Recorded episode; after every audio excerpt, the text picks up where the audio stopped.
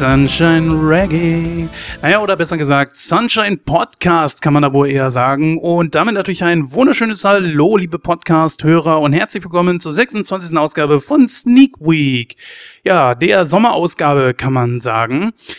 Ja, die äh, fleißigen Zuhörer von Nightcrow werden es natürlich wissen. Unsere Hauptshow, die pausiert ein bisschen. Insgesamt zwei Ausgaben.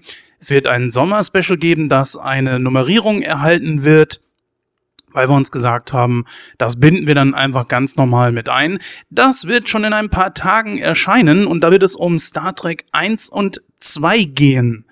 Ist natürlich nicht unbedingt ein Sommerfilm, das ist ganz klar, aber wir haben uns gesagt, machen wir doch mal einfach irgendwas, was wir noch nicht in unseren Sendungen drin hatten ja, und dann haben wir uns ein Team zusammengesucht, unter anderem den Julian, der endlich wieder aus seiner Umzugspause zurück ist und damit sein Comeback bei Nightcrow gibt. Genauso wie zwei illustre Gäste, die die einzelnen und wirklich fleißigen Nightcrow-Hörer, und wir wissen, das seid ihr natürlich alle da draußen, liebe Filmfans, ist ja klar, jetzt mal Schluss mit dem Eigenlob. Die habt ihr dann schon in anderen Podcasts mal von Nightcrow gehört. Einer davon war in Nightcrow in Serie von Alf mit dabei und der andere in, äh, oh, ich weiß es gerade gar nicht, müsst ihr euch die entsprechende Ausgabe mal anhören. Ja, ich war nicht alleine in den beiden Sneak Previews, die wir heute besprechen wollen, sondern die Lara ist mit dabei und äh, an die, die darf dann auch mal gerne Hallo sagen, obwohl ich natürlich, äh, ja, Egomanie, natürlich, klar, das äh, Mikro hier äh, ungern aus der Hand gebe. Nein, mal Scherz beiseite. Das Problem an der Sache ist tatsächlich, dass ich wirklich das Mikro heute aus der Hand geben muss, denn wir müssen uns heute eins teilen, denn die Lara sitzt mit mir heute hier an einem Mikro und äh, wir nehmen gemeinsam auf. Das ist auch eine Premiere. Das gab es das letzte Mal in Ausgabe 30. Das war ja damals äh, die Jubiläumsausgabe, die wir gemacht haben. Und übrigens, auch das könnt ihr natürlich alles nochmal nachhören. Aber bevor ich jetzt hier wirklich nur noch alleine quatsche, übergebe ich dann wirklich tatsächlich mal das Wort an die Lara. Hallo an alle da draußen. Ich bin froh, mal wieder hier zu sein und äh, mit Jens zusammen mal eine Aufnahme zu machen. Ja, du bist äh, natürlich immer mal wieder dabei, äh, machst auch öfter mal eine längere Pause und äh, das natürlich aufgrund dessen, dass du hier bei uns mitmachst äh, und hier und dort einfach immer mal wieder einspringst. Für die Leute, die sich fragen, warum ist die Lara nicht öfter mal dabei? Ich würde mal sagen, wir fangen eigentlich auch mal direkt an mit dem heutigen Programm, denn das ist schon etwas voller, obwohl wir in Anführungsstrichen nur drei Filme haben. Aber wir wollen es auch ein bisschen kürzer halten, obwohl das eigentlich Filme sind, über die man ein bisschen mehr reden kann. Das ist zum einen ein Film, wo ich mit dem Titel auch schon so ein bisschen hadere. Es ist Baby Driver, der schon in ein paar Tagen starten wird. Dann haben wir uns einen französischen Film angeguckt, äh, natürlich äh, in der deutschen Fassung, und zwar Alibi.com. Das waren beides die Sneak-Filme und natürlich, das würde natürlich niemals in einer Sneak äh, gezeigt werden, Spider-Man Homecoming. Endlich ist er draußen und wir haben uns ihn beide angesehen und äh, dazu werdet ihr gleich dann zwei völlig unterschiedliche Meinungen zu hören. Natürlich in gekürzter Fassung, denn wir werden das Ganze natürlich noch in Nightcrow im Film Podcast entsprechend durchnehmen. Daher heute nur eine Kurzrezension, aber wir wollen euch deswegen und vor allen Dingen auch, weil die Lara wahrscheinlich dann nicht dabei sein wird, ein bisschen auf diese Rezension dann damit einstimmen. Ja, ich würde mal sagen, wir beginnen mal mit Baby Driver. Dieser wird äh, am, ich schaue gerade mal, am 27.07. in die deutschen Kinos kommen.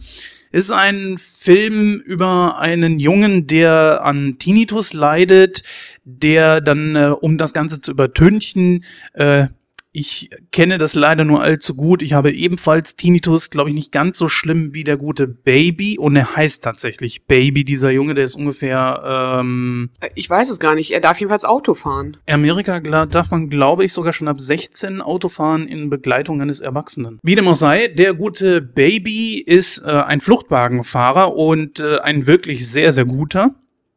Er ist damals ähm, beim Clown erwischt worden. Er hat, glaube ich, versucht, äh, das musst du mir nochmal bestätigen. Ich glaube, er hat einen Wagen versucht zu knacken und das war dann, äh, das war ein Wagen, ne?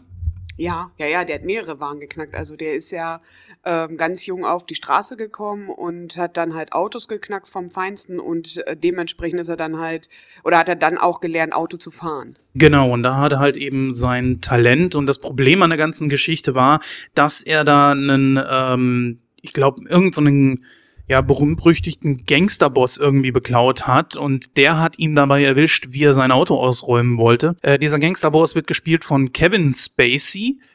Der Charakter heißt schlicht und ergreifend einfach Dog und der hat erkannt, äh, welches Talent Baby eigentlich hat und hat sich dann gesagt, okay, ich habe jetzt zwei Möglichkeiten, entweder töte ich ihn oder ich lasse ihn seine Schulden bei mir abarbeiten. Und er hat sich dann dafür entschieden, Baby die Schulden abarbeiten zu lassen.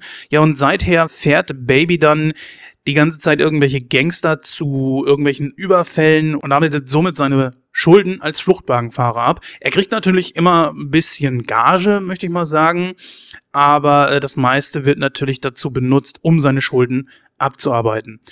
Ja, wir äh, erleben ganz zu Anfang direkt auch sofort einen Banküberfall und erleben dann auch sofort, wie Baby seinen Job dann äh, erledigt. Das ist eine ziemlich ungewöhnliche Art und Weise, weil er braucht dafür irgendwie, glaube ich, eine bestimmte Art von Song oder so, ne? Ich glaube, das muss zur Stimmung passen.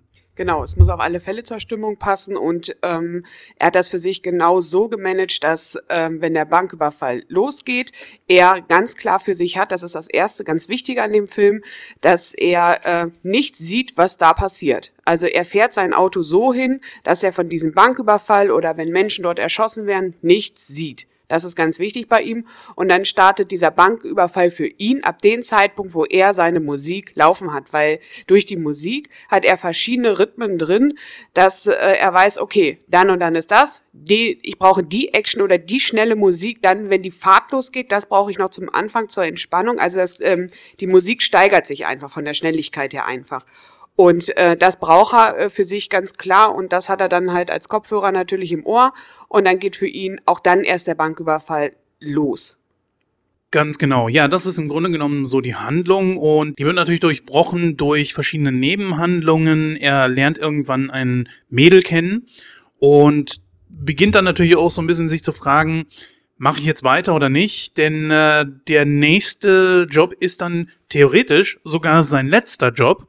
Denn dann hat Baby seine Schulden bei diesem Gangsterboss Doc abbezahlt und kann eigentlich gehen. Ich glaube, mehr möchte ich an dieser Stelle dann gar nicht sagen, sonst würde man dann spoilern. Äh, ich glaube, wenn ihr im Kino sitzt, dann wisst ihr sofort, äh, was dann, wie es dann eigentlich weitergeht, aber ich möchte da euch nicht die Freude nehmen. Also was ich gut an dem Film fand, war einfach, dass es von Anfang bis Ende actionreich war. Also du hast wirklich im Stuhl gesessen und hast gedacht, alter Schwede, was ist das bitte für ein geiler Film? Ich habe den Titel zum Anfang gesehen und habe zu Jens gesagt, Baby Driver, was ist denn das bitte für ein Titel? Ich sage es heute noch, ich finde den Titel total beschissen, muss ich ganz ehrlich sagen, aber den Film und den Inhalt von dem Film finde ich richtig, richtig gut gemacht, weil man sitzt von Anfang bis Ende da wirklich geflasht und denkt, ey, das hört gar nicht auf, das reißt gar nicht ab und das ist schon richtig, richtig gut gemacht. Kann ich dir nur im vollen Umfang zustimmen, denn äh, der Schauspieler Ansel Elgott kennt man unter anderem schon aus sowas wie Das Schicksal ist ein mieser Verräter, ein Film, der ja auch erst gerade mal drei Jahre alt ist oder dem nicht so guten, zumindest aus meiner Meinung her, äh, Insurgent 1 und 2, wo äh, er dann auch mitgespielt hat. Aber nichtsdestotrotz, äh, er spielt seine Sache eigentlich ziemlich gut. Was ich allerdings sagen muss, ja, die Action beginnt natürlich sofort, aber es ist so, ich bin der Geilste, ich bin der Coolste, er macht die absolut ge äh, richtig geilsten Stunts und so weiter. Nicht, dass ich das jemandem wie ihm in dem Alter nicht zutrauen würde, aber es ist mal wieder so ein typischer Film, um zu zeigen, wie, was für eine geile Sau er eigentlich ist, ne? Und dass er auch noch mit, die ganze Zeit mit seinem iPod da, äh, und sein, seinen Stöpseln im Ohr dann ein Auto fährt, statt äh, einfach nur irgendwie das Autoradio zu benutzen. Klar, er möchte seinen Tinnitus übertönen. Und das ist auch so eine Geschichte, die ich über den ganzen Film über nicht so richtig verstehe, was das soll, weil hätte man es weggelassen und er hätte einfach nur coole Musik zum Film gebraucht, wäre das einfacher gewesen, glaube ich. Nee, nee, das hat ja auch schon eine Geschichte mit seinem Tinnitus, was ich jetzt aber nicht so großartig verraten will, aber das äh, löst sich in dem ganzen Film auf, warum er diesen Tinnitus einfach hat und ähm, warum er einfach mit dem Tinnitus überhaupt nicht klarkommt. Ich glaube, jeder, der einen Tinnitus hat, weiß, wie ätzend das einfach ist, wenn es nur noch im Ohr fiebt, aber ihn erinnert das auch an was. Aber was ich natürlich jetzt nicht verraten will. Man kann sich dem einfach nicht entziehen. Du bist in einem stillen Raum und es piept. Du bist äh, in einer großen Menschenmenge und es piept. Das heißt, es ist immer da und du kannst nichts, aber auch wirklich gar nichts dagegen machen. Damals hat man bei mir dann noch mal versucht, äh, mir ein paar Medikamente zu verschreiben, unter anderem Blutverdünner. Äh, ich habe noch nie irgendjemanden gehört, der gesagt hat, hey, das hat wirklich geholfen oder so.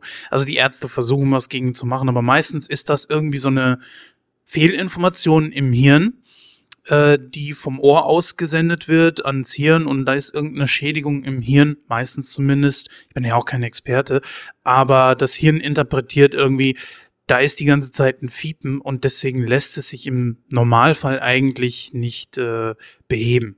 Ja, und äh, Baby macht das eigentlich so, wie ich es teilweise dann damals auch gemacht habe. Er übertüncht es einfach mit irgendwelchen anderen äh, Geräuschen, in seinem Fall dann halt eben Musik. Und bei mir ist es zum Glück nicht so schlimm.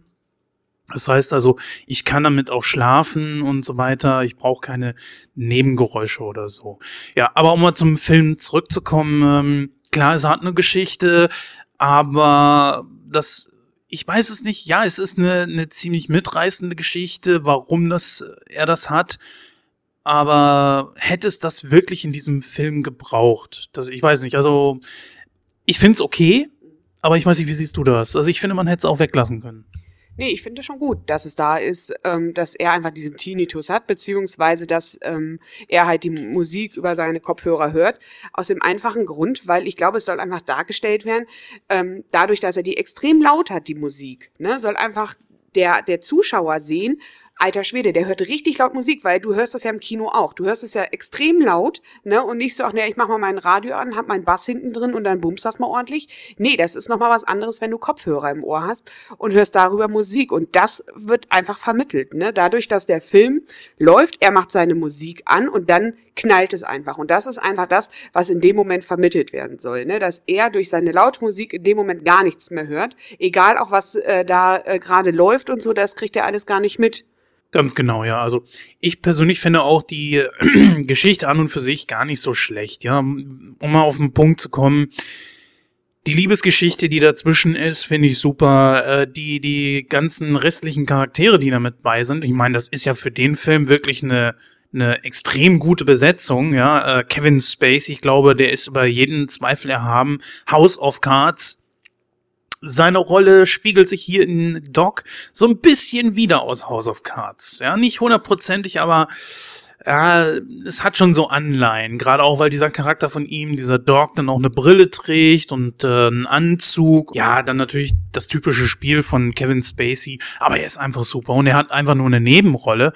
Das finde ich schon hammergeil, dass er das überhaupt macht. Dann ebenfalls in der Nebenrolle Jamie Foxx, Ne? Ich glaube, Jamie Foxx ist in Hollywood ganz groß angekommen, äh, nicht erst nur seit Quentin Tarantino, sondern auch schon davor.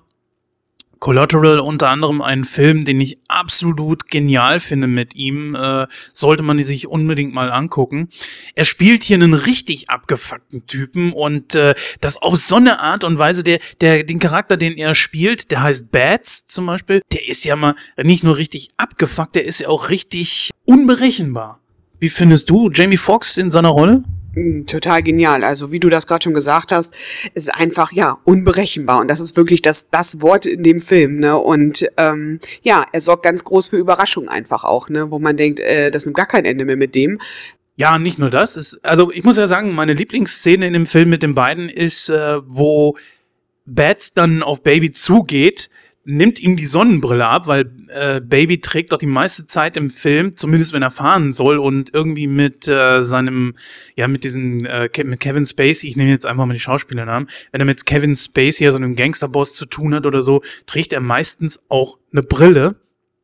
Und dann geht äh, Jamie Foxx auf ihn zu und nimmt ihn dann die Brille ab, äh, weil nämlich äh, auch Baby überhaupt nicht auf irgendwas reagiert oder so, gibt immer einsilbige Antworten und so. Das, das kann Bats überhaupt nicht ab und geht dann auf ihn zu, nimmt ihm die Brille runter, setzt die von äh, Baby selber auf und was macht Baby? Greift da in seine Jackentasche, holt noch eine Sonnenbrille raus, wo ich mir denke, okay, ja, ja gut, hat eine zweite Sonnenbrille dabei, aber das kann dann Bats überhaupt nicht ab reißt ihm die Sonnenbrille runter und ich glaube, er macht sie sogar kaputt.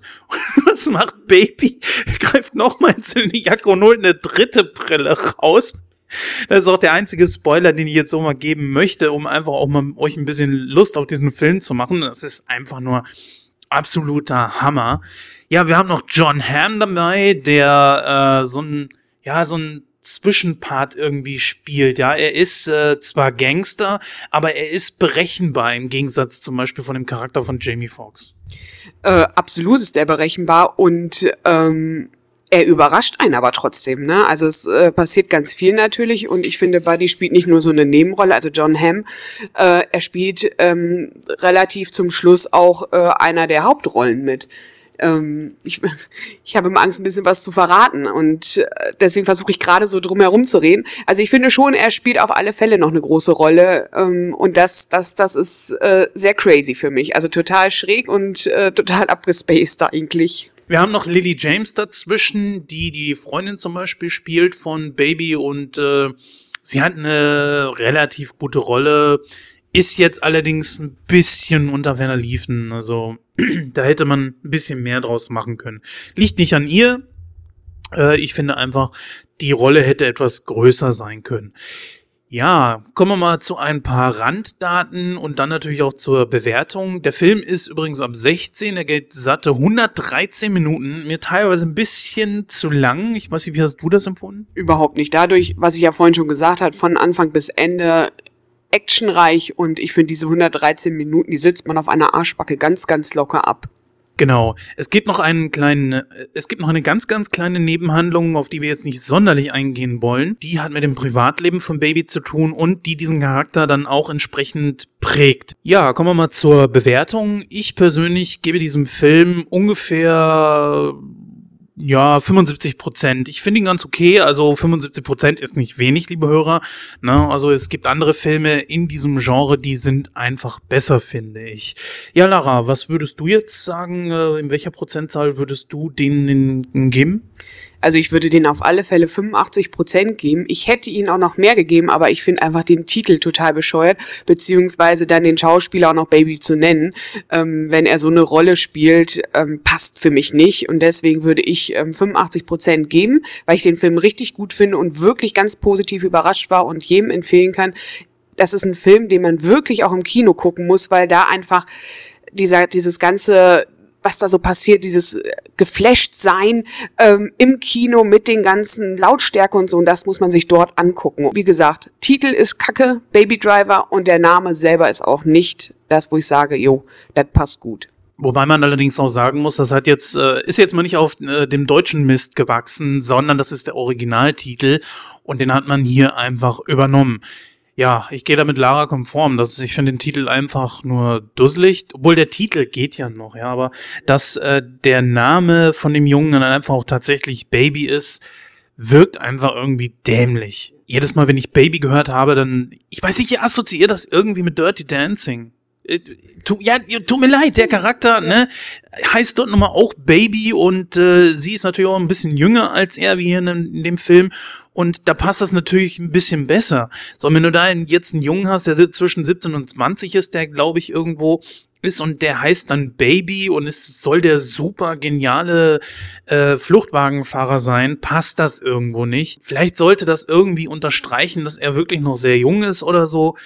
Keine Ahnung, wie gesagt, ich finde es allerdings ziemlich dämlich. Äh, abschließend dazu noch einmal die Kritik hier von Moviepilot. Die Kritiker geben dem Film dort mit 28 Bewertungen 7,6. Das entspricht also 76 Prozent bei uns. Und äh, die Community würde dann mit 176 Bewertungen 77 Prozent geben. Also ungefähr dann so, wie ich ihn auch bewertet habe. Ja, der Film lohnt sich auf jeden Fall. Er ist nicht in 3D. Das würde sowieso eigentlich ehrlich gesagt überhaupt keinen Sinn machen bei dem Film. Und äh, deswegen, ja, wenn ihr den Film irgendwo mal im Kino günstig gucken könnt, an einem Kinotag oder so, ist das, ist das vollkommen in Ordnung. Ja, äh, ich weiß nicht, was würdest du sagen? Heben wir uns Spider-Man zum Schluss auf? Ja, auf alle Fälle. Gut, kommen wir mal zum nächsten und zwar einer kleinen Überraschung einem Film, mit dem ich überhaupt nicht gerechnet habe. Dieser Film wird am 3.8.2017 in die Kinos kommen und es handelt sich dabei um einen französischen Film, nämlich Alibi.com. Ja, es ist eine französische Komödie mit einer Laufzeit von circa 90 Minuten. Ja, die Besetzung ist natürlich ein bisschen obskur für uns, weil die meisten Schauspieler werden den Hollywood-Mainstream-Guckern natürlich nicht sagen. Ich bin ehrlich, äh, ich kenne natürlich diese Schauspieler auch nicht. Obwohl ich sagen muss, äh, das stimmt nicht ganz so. Von manchen Gesichtern her glaube ich, sie schon mal irgendwo gesehen zu haben. Wie war es bei dir?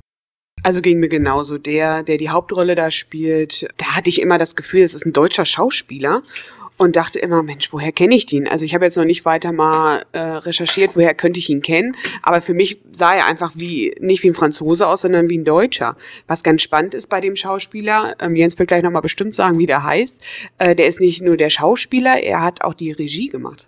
Wusstest du das? Nein, weil bei uns ja auch die, äh, der komplette Vorspann eigentlich gekürzt war. Das macht man ja meistens äh, in einer Sneak. Nicht jedes Mal, aber manchmal kommt das einfach vor.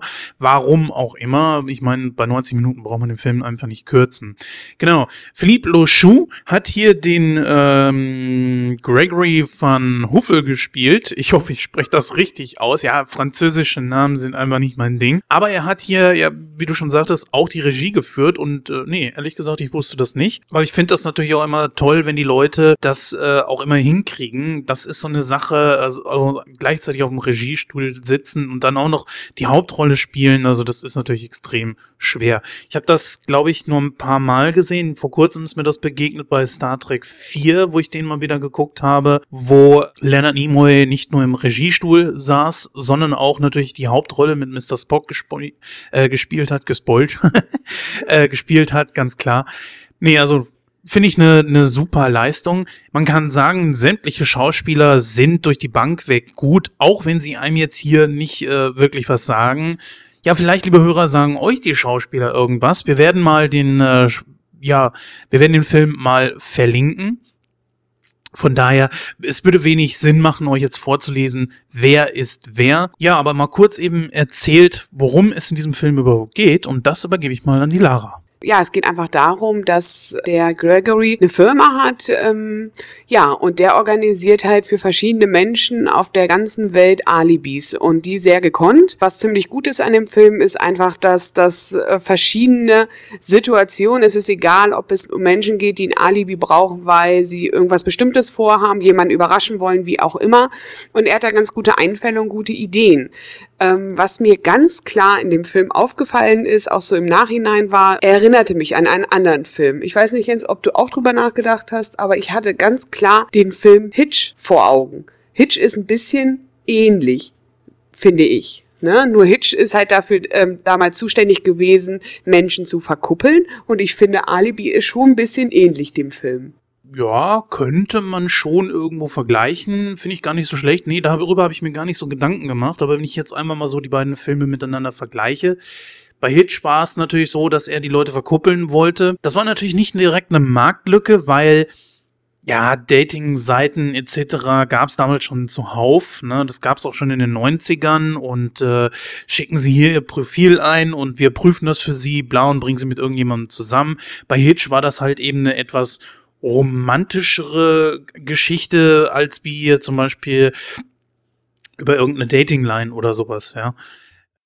also was ich gut fand, und das ist jetzt halt auch bei dem Alibi-Film so, ich finde es einfach gut, die Ideen, die dahinter stecken. Wie lassen sie sich das einfallen, damit das so funktioniert, wie die sich das vorstellen? Ne? Also die haben ja eine Idee im Kopf, ne? wenn sie zum Beispiel jemanden überraschen wollen, wie könnten sie das machen? Und es geht nicht auf den geraden Weg, nein, es nimmt immer Umwege, um dorthin zu kommen. Und man ist so überrascht. Und das fand ich ja damals bei Hitch auch so spannend, dass einfach immer äh, Hitch selber Ideen hatte und es aber so auf Umwegen, Umwegen erst dorthin gekommen ist. Und das finde ich halt bei alibi.com finde ich genau das Gleiche. Und das ist das, was mich sehr überrascht hat. Und ich muss sagen, ich stehe überhaupt nicht auf französische Filme. Die haben was für mich, was mich null anspricht. Aber das ist ein Film wirklich, wo ich sage, ja, das lohnt sich, den wirklich mal sich anzuschauen. Ob er jetzt fürs Kino was ist, weiß ich nicht. Müssen wir vielleicht gleich nochmal drüber diskutieren. Aber ich finde, der ist einfach sehr, sehr gut gemacht. Also bei mir ist es nicht ganz so wie bei dir. Der französische Film ist mir als Kind schon des Öfteren mal begegnet, ne? Pierre Richard, Jean Reno oder Gérard Depardieu und natürlich, glaube ich, der bekannteste oder einer der bekanntesten Schauspieler überhaupt natürlich Louis Define, ja? Der wird dir doch in der Kindheit bestimmt irgendwo begegnet sein. Ja, das schon, ne? Aber ähm, ich bin trotzdem kein Fan von äh, von französischen Filmen. Also das muss ich wirklich sagen. Es gibt natürlich immer die, die ganz berühmt geworden sind, die du auch gerade aufgezählt hast. Aber es tut mir wirklich leid. Aber französische Filme haben für mich immer irgendwie sowas Softiges, vielleicht auch ein bisschen so in die Porno-Richtung. Ja, ja, liebe Hörer, wo was man in diesen Filmbesprechungen nicht alles so rausbekommt, nicht? Ja, da tun sich Abgründe auf. Gut, man muss natürlich sagen, äh, es ist natürlich jetzt nicht jedes Mal nur eine französische Produktion gewesen, in denen diese Schauspieler da mitgespielt haben. Das muss man auch sagen. Gerade Gérard Depardieu hat natürlich in vielen Hollywood-Filmen auch mitgespielt. Aber trotzdem so der französische Film ist über die letzten zwei Jahrzehnte mir eigentlich vollkommen entfallen. Und vor geraumer Zeit, also so allzu lang ist es noch nicht her, naja, was heißt allzu lange, aber vor ungefähr ein oder zwei Jahren hatte ich in der Sneak in, ich weiß gerade leider nicht in welcher Ausgabe das war, hatte ich eine französische Komödie mal mit dazwischen. Das war so eine so ein Serienfilm mit, äh, ich glaube vier oder fünf verschiedenen einzelnen äh, Kapiteln, die in sich abgeschlossen waren. Die waren auch wirklich lustig, natürlich auch ins Deutsche übersetzt und äh, sonst wird das für mich auch gar keinen Sinn machen. Ich weiß, viele Leute sind da draußen mittlerweile natürlich, die sagen, ja, lieber OV gucken und so weiter. Nee, tut mir leid. Also Englisch kann ich mir gewisserweise noch antun, aber ähm, ich würde mir keinen französischen Film im Original angucken. Da sagen natürlich viele, ja, kannst ja dann äh, die den mit Untertitel gucken. Nee, nein, nein, nein. Äh, äh. Dann sage ich mir ganz klar, dann äh, dann kann ich mir lieber ein Buch durchlesen. Das bringt mir nichts. Ich, ich will den Film gucken und nicht lesen. Ja, also von daher, um das einfach mal abzuschließen. Aber zurück mal zum Film. Um auch mal die Tür, die du aufgemacht hast, mal wieder zu schließen, nämlich mit äh, Hitch, der Date-Doktor, ist das hier natürlich eine ganz andere Situation und eine völlige Marktlücke meiner Meinung nach. Nämlich, dass man eine Firma aufmacht, die Alibis, jetzt natürlich nicht für Verbrecher, das muss man ganz klar sagen. Ne? Also äh, hier gibt's keine Alibis für irgendwelche, ähm, was weiß ich, Bankräuber oder sonst irgendwas, sondern natürlich schon so schlüpfrige Sachen allerdings wie Fremdgehen und solche Geschichten. Ne? Das, darum dreht sich, sich, bäh, bäh, bäh, darum dreht es sich bei dieser Firma dann natürlich am meisten. Und äh, nicht nur bei Männern, muss man sagen. Auch Frauen gehen fremd, auch wenn das draußen gerne nicht so viele Leute gerne hören, aber äh, es ist nun mal so. Ne? Für jeden Mann, der fremd geht, kann man sagen, gibt es genauso auch äh, irgendwo eine Frau, eine Verheiratete, die dann auch fremd geht. Und dieser Film beschäftigt sich dann natürlich auf komödiantische Weise damit, aber das ist natürlich ein Thema, mit dem man sich auch mal auseinandersetzen muss. Für mich war von Anfang an klar, dass dieser Film sich entweder in diese moralische Richtung entwickeln würde, sprich, äh, dass er sich selbst irgendwann die Frage stellt, was machen wir hier eigentlich, äh, was bin ich eigentlich für ein Arsch oder was machen wir hier eigentlich für arschige äh, Sachen. Er packt das Ganze auf so einer Basis einer schwarzen Komödie an und sagt sich einfach so, nee, es ist einfach vollkommen in Ordnung, was wir hier machen und wir machen hier Comedy und Punkt. Ja. Ich möchte gar nicht darauf eingehen, was von beiden hier aufgemacht wurde, denn das äh, würde wieder so einen Spoiler-Part äh, erfordern und den möchte ich heute ehrlich gesagt vermeiden, oder? Klar, man muss sich ganz klar die Frage stellen, warum ähm, eröffnet so ein junger Mann eine eigene Firma mit alibi.com?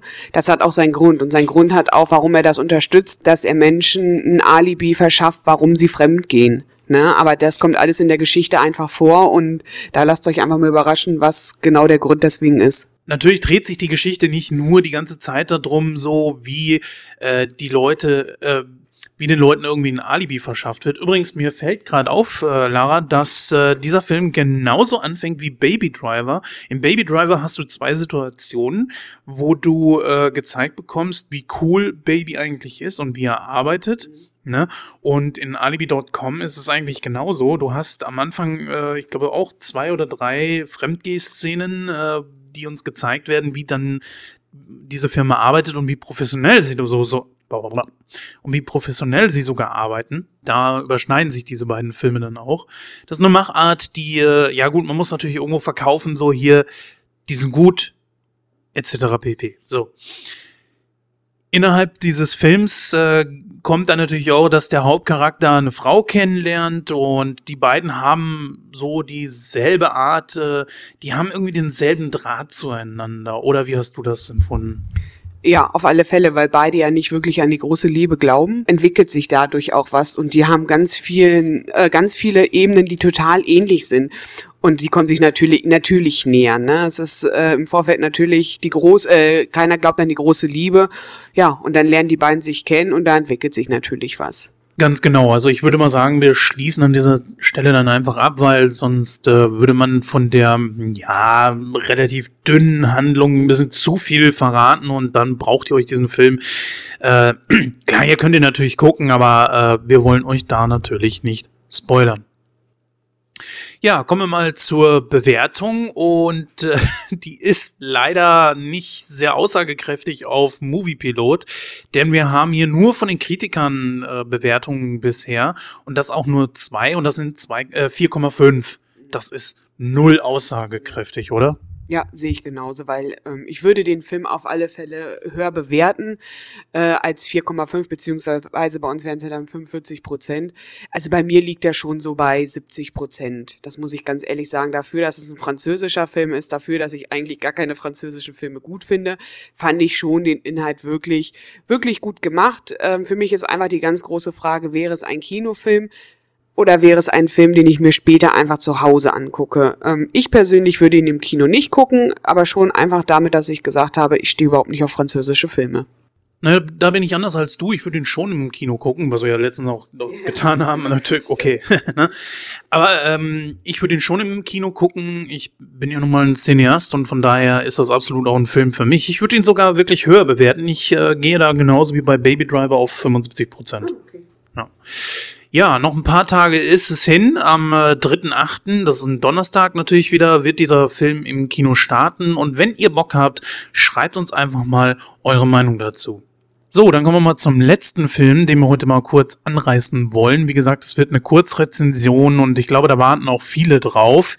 Spider-Man Homecoming. Ja, ein äh, zweideutiger Titel, der zum einen natürlich in der Handlung irgendwo mit eingebunden ist. Auf der anderen Seite soll er natürlich so ein bisschen widerspiegeln, Spider-Man kommt nach Hause. Marvel übernimmt Spider-Man, zumindest äh, jetzt ähm, im DCU. Er war natürlich schon in The First Avengers Civil War mal kurz mit dabei, in dem großen Endkampf auf dem Flughafen. Wer den Film schon gesehen hat, also der hat dann schon mal eine wirklich gute Vorstellung Vorstellung darauf, wie Spider-Man Homecoming ungefähr aussehen wird. Auch schon mal eine Vorstellung so von Tom Holland als äh, Spider-Man. Ja, ein bisschen schwierig dieses Thema, weil ja Spider-Man jetzt der zweite Reboot, ne, nachdem äh, Tobey Maguire da jetzt äh, ich glaube 2007 gesagt hat, er hat keinen Bock mehr und Sam Raimi dann auch gesagt hat, nein, ich mache nicht mehr mit. Oder hat äh, Sam Raimi gesagt, er hört auf und Tobey Maguire hat dann gesagt, nee, da mache ich auch nicht mehr mit. Wie dem auch sei, ähm, danach kam es dann ja dazu, dass äh, Mark Webb übernommen hat und dann gab es natürlich auch einen neuen Spider-Man-Darsteller mit Andrew Garfield. Das Ganze nannte sich dann Amazing Spider-Man und äh, ja, Lara, sag mal ganz ehrlich, die beiden Vorgänger, ja, Trilogien kann man ja nicht sagen, die beiden Vorgängereien, die hast du ja auch gesehen, oder? Ja, ich habe die auch gesehen, also und ähm, ich bin und bleibe immer noch standhaft und ich sage, für mich ist immer noch der erste Spider-Man mit Tobey Maguire der Spider-Man und alles, was danach kommt, ist okay, ist okay, aber das ist für mich der Spider-Man-Film und ähm, der ist für mich prägend gewesen. Natürlich, klar, das ist das Phänomen des ersten, der prägt natürlich, äh, das ist ganz klar, war bei mir auch so. Trotzdem war ich gegenüber zum Beispiel Andrew Garfield doch recht aufgeschlossen. Und den ersten Amazing Spider-Man fand ich auch ehrlich gesagt gar nicht so schlecht. Ich finde auch, dass dieser Film äh, sch teilweise schlechter gemacht wird, als er dann letzten Endes ist. Wo ich sagen muss, der bisher enttäuschendste Spider-Man war Amazing Spider-Man 2. Was da schiefgelaufen ist, keine Ahnung. Die äh, Besetzung war absoluter Müll. Ich, ich muss es mal wirklich, äh, ehrlich gesagt, auf den Punkt bringen, ja. Amazing Spider-Man 2 war wirklich scheiße gecastet. Jamie Foxx, den ich wirklich gern mag, war überhaupt nicht gut als Elektro. Die Darstellung, das lag nicht an Jamie Foxx, das Drehbuch war einfach absoluter Müll. Dann haben wir ähm, so viele Fehler da drin gehabt. Äh, ach, um, wenn ihr euch meine Meinung ähm, einfach mal anhören wollt, dann hört einfach mal in die entsprechende Ausgabe von Nightcrow, der Filmcast rein. Ja, schaut einfach auf www.nightcrow.de und dort guckt dann einfach mal ins Archiv vom Nightcrow Network und dann könnt ihr euch das anhören. Ja, kommen wir mal zu Spider-Man Homecoming. Dieser hatte seinen Start am 13.07.2017. Er hat äh, eine Laufzeit von, schla von schlappen zwei Stunden und 14 Minuten, eigentlich genügend Zeit, um sich zu entfalten. Kurz eben, worum geht's in diesem Film, ist eigentlich relativ einfach. Äh, dieser Film beginnt am Anfang damit, dass wir den, ja, so ein bisschen die Entstehung des Vultures sehen, also des Geiers, äh, einer der, ja, Urgegner von Spider-Man, einer der ältesten Spider-Man-Gegner überhaupt. Wir sind am Anfang, was nach den Kämpfen in den Avengers 1 passiert ist. Denn ähm, der von Michael Keaton gespielte Adrian Toomes hat eine Baufirma beziehungsweise eine Abrissfirma, die den Auftrag bekommen hat, den ganzen Alienschrott abzutransportieren und plötzlich, äh, er hat da wirklich alles Geld reingesteckt, weil er das für ein sehr, sehr lukratives Geschäft hielt. Und im Grunde genommen hängt auch seine Existenz da dran. Ja, und dann plötzlich taucht da jemand von einer äh, Organisation der Regierung auf und sagt dann, tut uns leid, äh, ihr müsst gehen. Der Auftrag ist vorbei. Den ganzen Alienschrott, den übernehmen wir und äh, auch den ganzen Abtransport etc. pp.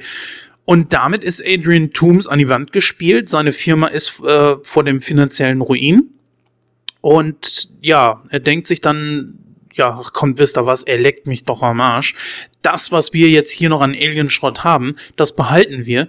Da bauen wir unsere eigenen Sachen draus und äh, vertickern das auf dem Schwarzmarkt.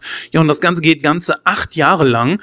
Und äh, irgendwann in der Gegenwart, im Jahr 2017, so ungefähr ein paar Monate nach den ganzen Ereignissen rund um The First Avenger Civil War sieht man dann, wie es mit Spider-Man weitergeht. Äh, der Alltag hat ihn eingeholt und er möchte gerne irgendwas tun. Er möchte unbedingt ein Avenger werden. Er möchte auf sich aufmerksam machen. Aber das Problem an der ganzen Geschichte ist, viel ist da nicht für ihn zu tun. Und deswegen, äh, ja, langweilt er sich praktisch sogar schon.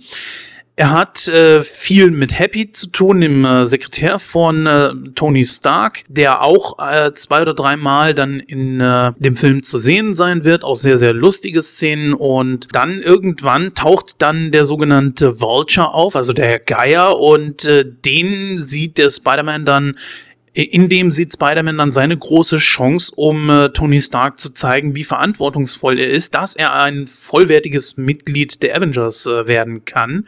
Das ist ein bisschen auch so aus den Comics gegriffen. Also ich bin da natürlich nicht so groß in den Comics drin, aber man hat da viele Elemente aus den Comics genommen. Wir können nicht so hundertprozentig drauf eingehen, aber es gibt viele Elemente, der man sich bedient hat.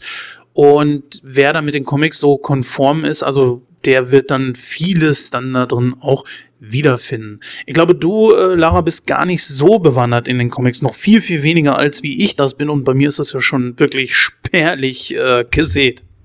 Also man kann es auch sagen, äh, gar nicht bewandt. nee, ich habe dafür bewandert. bewandert. Äh, man könnte auch sagen, gar nicht bewandert. Ich habe ähm, von den Comics, ja, vielleicht mal durchgeblättert, richtig. Aber ich kenne mich da jetzt ehrlich gesagt jetzt nicht so aus und für mich stellen sich auch ganz oft einfach in den Filmen ganz oft ganz viele Fragen, wo ich einfach einige Dinge nicht verstehe. Und es war jetzt auch in dem Film wieder, wo ich mich gefragt habe, äh, was machen jetzt die Avengers hier? Wieso müssen die jetzt hier sein? Läuft das so in dem Comic ab?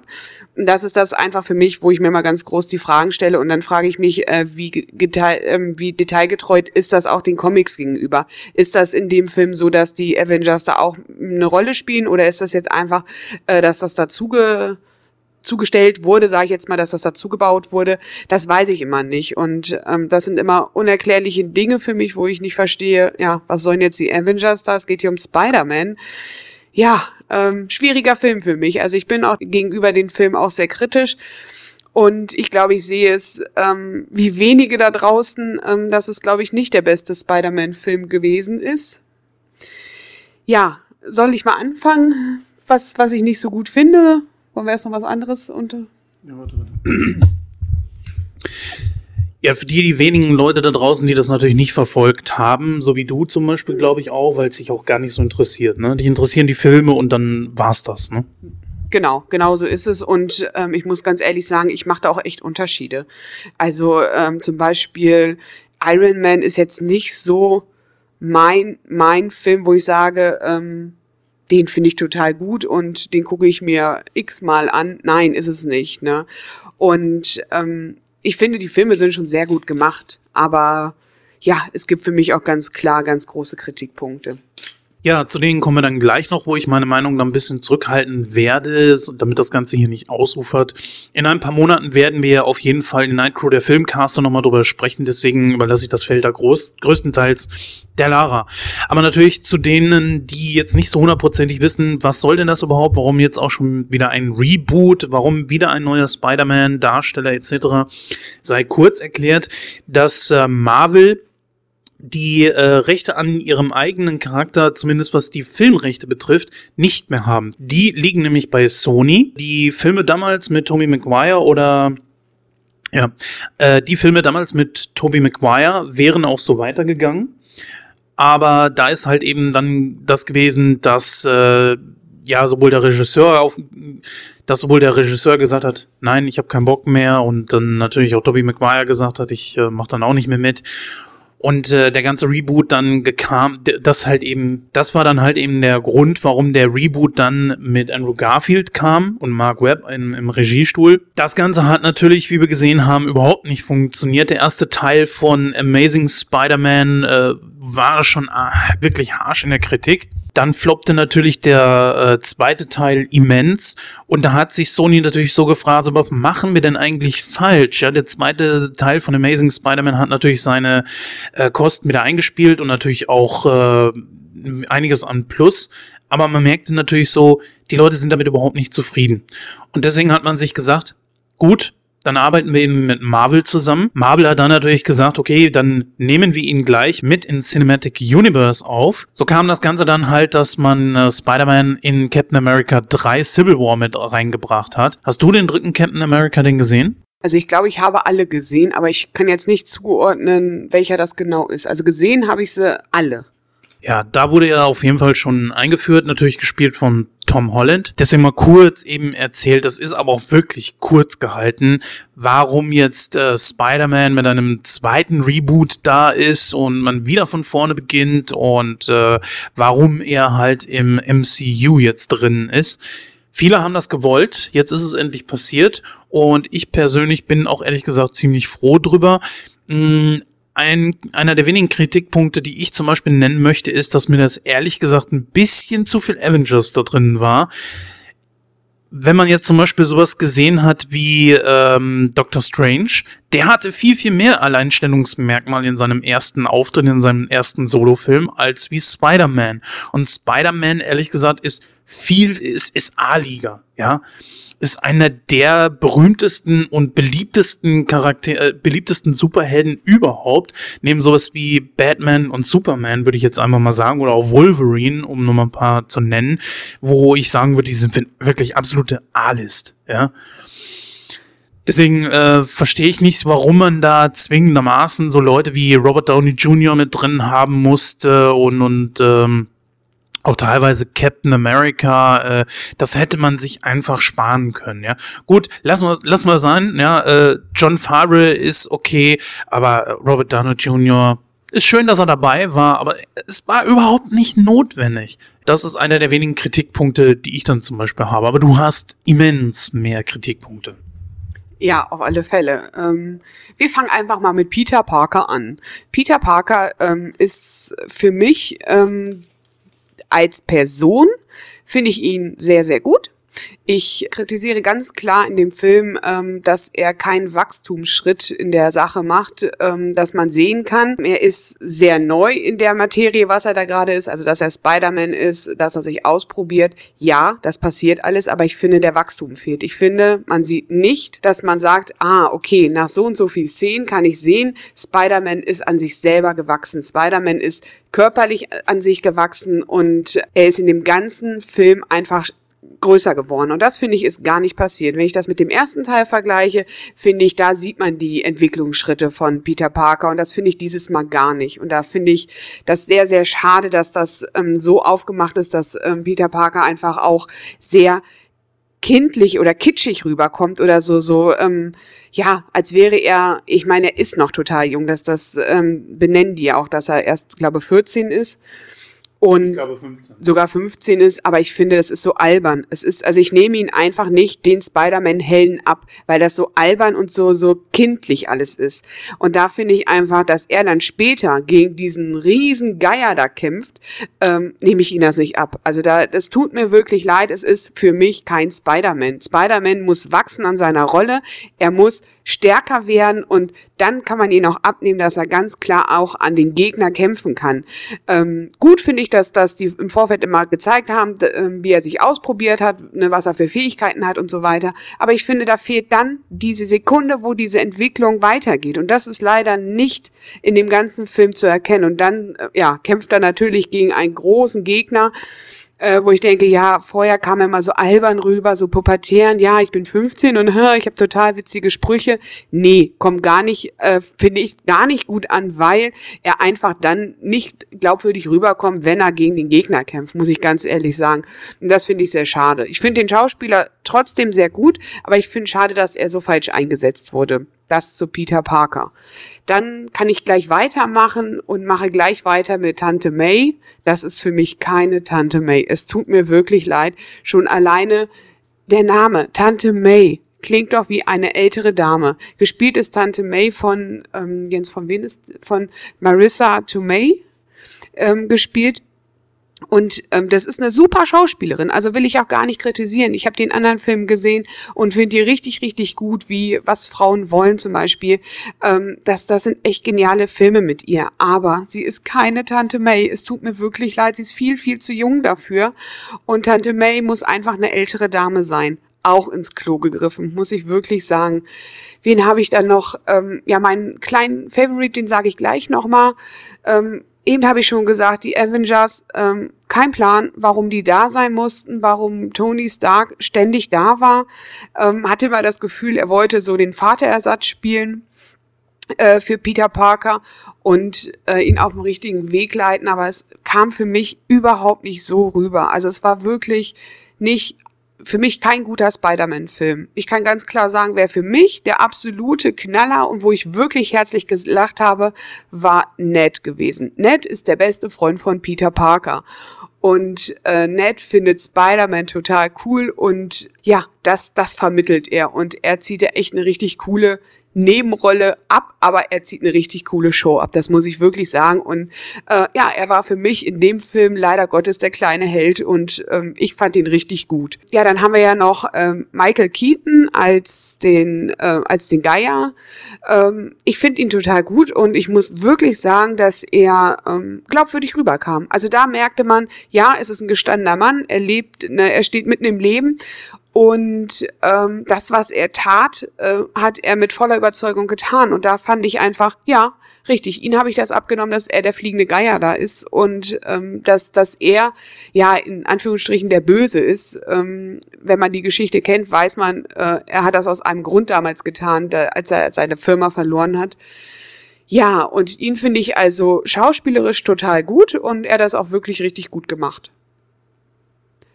So, Jetzt würde ich noch gerne kurz was zum Film im Kino sagen. 3D funktioniert gar nicht. Erstens, viel zu dunkel. Zweitens, man kann gar nicht die Kampfszenen irgendwie sehen, weil das so, so schnell geht, dass man den gar nicht folgen kann. Beziehungsweise, was ich einen großen Kritikpunkt geben muss, ist einfach, dass der total verschwommen ist. In den Kampfszenen ist es total verschwommen und man kann es überhaupt nicht erkennen, was passiert da gerade. Ich werde ihn mir auf alle Fälle nochmal anschauen, wenn es ihn dann irgendwann mal auf Blu-ray gibt ähm, wie er dann ist und lass ihn noch mal das zweite Mal auf mich wirken. Aber beim ersten Mal im Kino ist dieser Film leider, leider für mich komplett durchgefallen.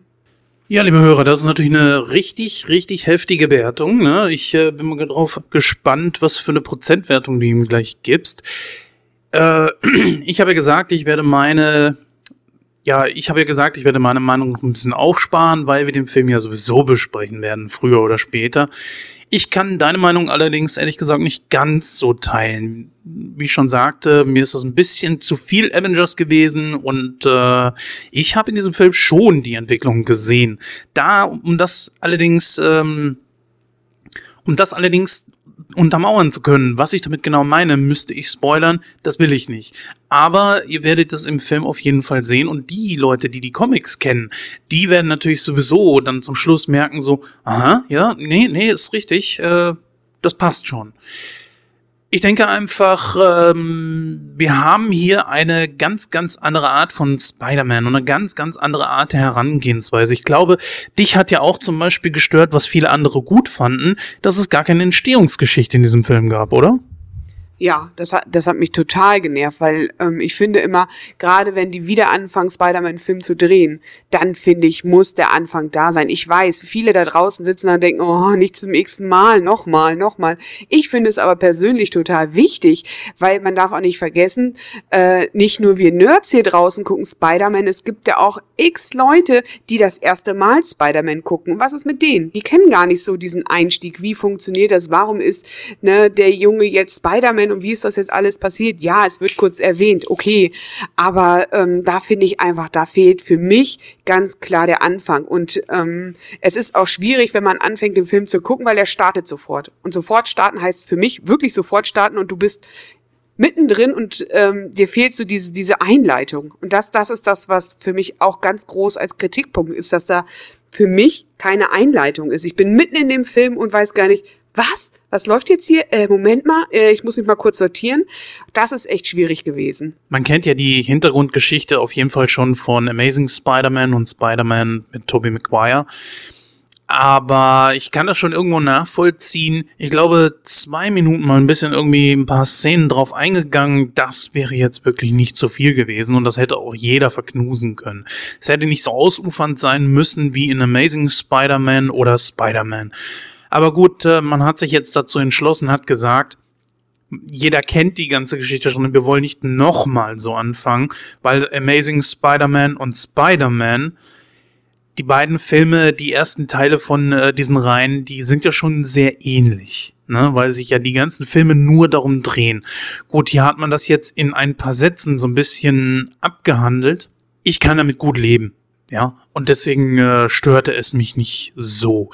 Womit ich ein bisschen Probleme hatte, war an sich der Geier, weil ich, äh, na, es ist nicht der stärkste Gegner, finde ich. Klar, es ist einer der ältesten Gegner und äh, man hat jetzt natürlich auch jemanden genommen, den man nicht schon in irgendeinem der anderen Filme verwurstelt hatte. Aber ha, man hätte, ich bin ja, okay, sagen wir mal äh, ganz ehrlich, ich bin ja wirklich froh, dass man nicht nochmal den grünen Kobold genommen hatte, ja. Und meinetwegen, wenn es nach mir ginge, braucht man den hier auch nicht mehr. Ich brauche nicht den Green Goblin, ich brauche nicht den Hobgoblin. Ich habe die Geschichte ehrlich gesagt total satt. Ja, ich brauch's einfach nicht mehr. Es ist einfach durch das Thema. Aber wenn jetzt zum Beispiel nochmal Elektro auftauchen würde oder was weiß ich jetzt, äh, ein Doc Ock oder so oder ein Sandman, ja, ein sehr gute, sehr guter Einwand, hätte ich damit weniger Probleme. Gut, liebe Hörer, kommen wir dann mal direkt zur Bewertung. Also wir haben hier, ich beginne einfach mal mit Moviepilot. Da haben wir bei den Kritikern 35 Bewertungen und die geben, ja, ich, ich, ich rechne es, ich sage jetzt mal direkt, äh, 67 Prozent. Die Community mit fast 500 Bewertungen sagt äh, 74. Ja, das wird diesem Film nicht gerecht, meiner Meinung nach. Deswegen, ich würde ihm... Äh, 77 Prozent geben, weil ich glaube einfach, das ist ein guter Einstieg, der viel Potenzial hat, auch noch äh, viel Raum nach oben lässt und auf jeden Fall zu gucken ist. Ich gebe allerdings der Lara recht, der äh, 3D ist der letzte Dreck. Ich muss es einfach mal wirklich so sagen. Ich bin froh, wenn das langsam endlich verschwindet. Als Brillenträger ist das die absolute Hölle.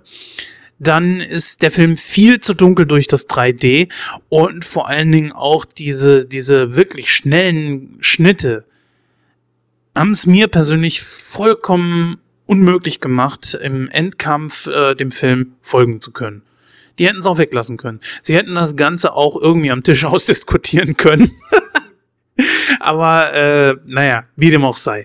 Trotzdem für mich ein wirklich gelungener Einstieg ins MCU. Ja, also meine Bewertung ähm, wird nicht definitiv nicht so hoch ausfallen. Ähm, ich habe meine Kritikpunkte euch gerade allen schon gesagt. Ja, also ich würde dem Ganzen ähm, 54 Prozent geben. Bin ich ganz ehrlich und ähm, ja, der Film ist leider Gottes für mich komplett durchgefallen. Ich sage, es gibt ähm, die Schauspieler, wenn ich nur reinweg die Schauspieler sehe, sind es wirklich gute Schauspieler gewesen und die haben wirklich gute Leistung gebracht. Aber ähm, ja, die haben sich einfach zu wenig ähm, weiterentwickelt. Spider-Man hat sich für mich nicht weiterentwickelt. Ja, Tante May, wie eben schon gesagt, ne, ist einfach nicht Tante May ja, was soll ich sagen? Der Einzige, der es für mich rausgerissen hat, ist ähm, Peter Parkers bester Freund Ned. Und deswegen gibt's auch 54 Prozent, bin ich ganz ehrlich. Und es tut mir wirklich an alle, die da draußen das gerade hören, leid und die Hände über den Kopf schlagen und sagen, was, 54 Prozent? Ja, es ist für mich ein nicht gelungener Spider-Man. Es tut mir leid.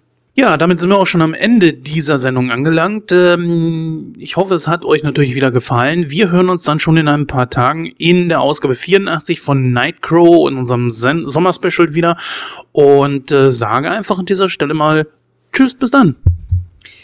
Tschüss, ihr Lieben, bis irgendwann.